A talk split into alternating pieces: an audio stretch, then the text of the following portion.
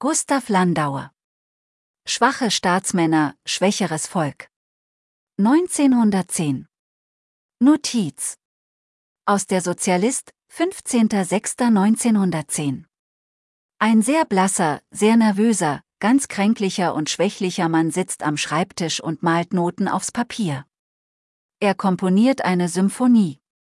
Er arbeitet mit allem Fleiß und lässt alle Künste springen, die er gelernt hat.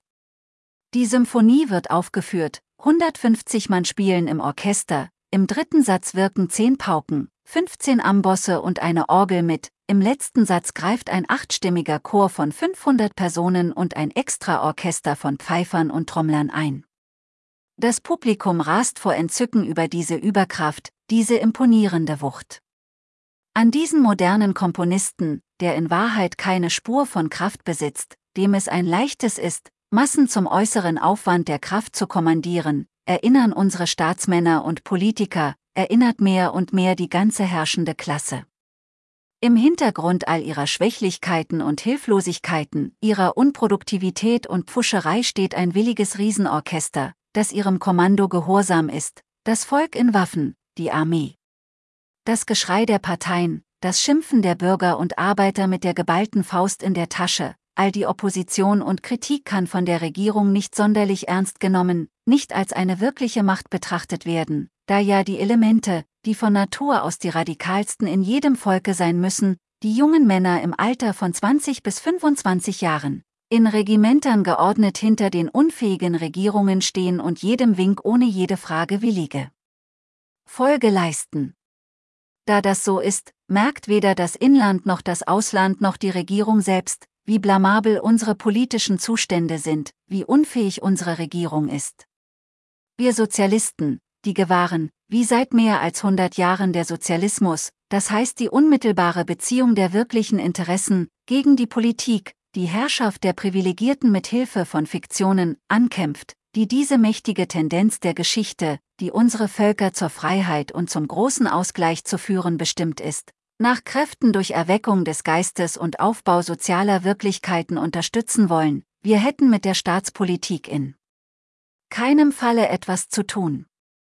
Aber wenn wir sehen müssten, dass die Mächte des Ungeistes und der Gewaltpolitik noch so viel Kraft hätten, dass große Persönlichkeiten, starke Politiker mit Ziel und Energie erstünden, so hätten wir einigen Respekt vor solchen Männern im anderen, im feindlichen Lager und könnten uns zu Zeiten wohl gar fragen, ob nicht den Mächten des Alten noch ein langes Leben bestimmt sei. Mehr und mehr jedoch sehen wir, und wir könnten es in anderen Ländern genauso verfolgen wie in Deutschland, dass die Kraft des Staates nicht mehr eigentlich im Geiste und der Naturgewalt seiner Vertreter steckt, sondern mehr und mehr darin, dass das Volk, auch die unzufriedensten, auch die proletarischen Massen, gar noch nichts davon wissen, dass ihre Aufgabe ist, aus dem Staate auszuscheiden und das Neue zu begründen, das bestimmt ist, ihn zu ersetzen. Hi Staatsgewalt und Ohnmacht der in einzelne, hilflose zerrissenen Massen einerseits, die sozialistische Organisation, Gesellschaft von Gesellschaften, Bund von Bünden, Volk andererseits, das müsste der Gegensatz sein, der als Wirklichkeit gegeneinander steht. Schwächer und schwächer wird die Staatsgewalt, wird das Regierungsprinzip, werden die Naturen der Menschen, die das Alte vertreten, und das ganze alte System wäre unrettbar verloren, wenn das Volk begonnen hätte, sich abseits des Staates tatsächlich zu konstituieren.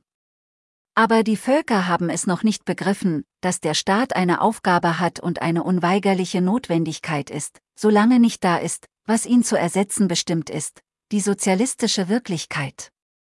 Einen Tisch kann man umwerfen und eine Fensterscheibe zertrümmern, aber die sind eitle Wortemacher und gläubige Wortanbeter, die den Staat für so ein Ding oder einen Fetisch halten, den man zertrümmern kann, um ihn zu zerstören.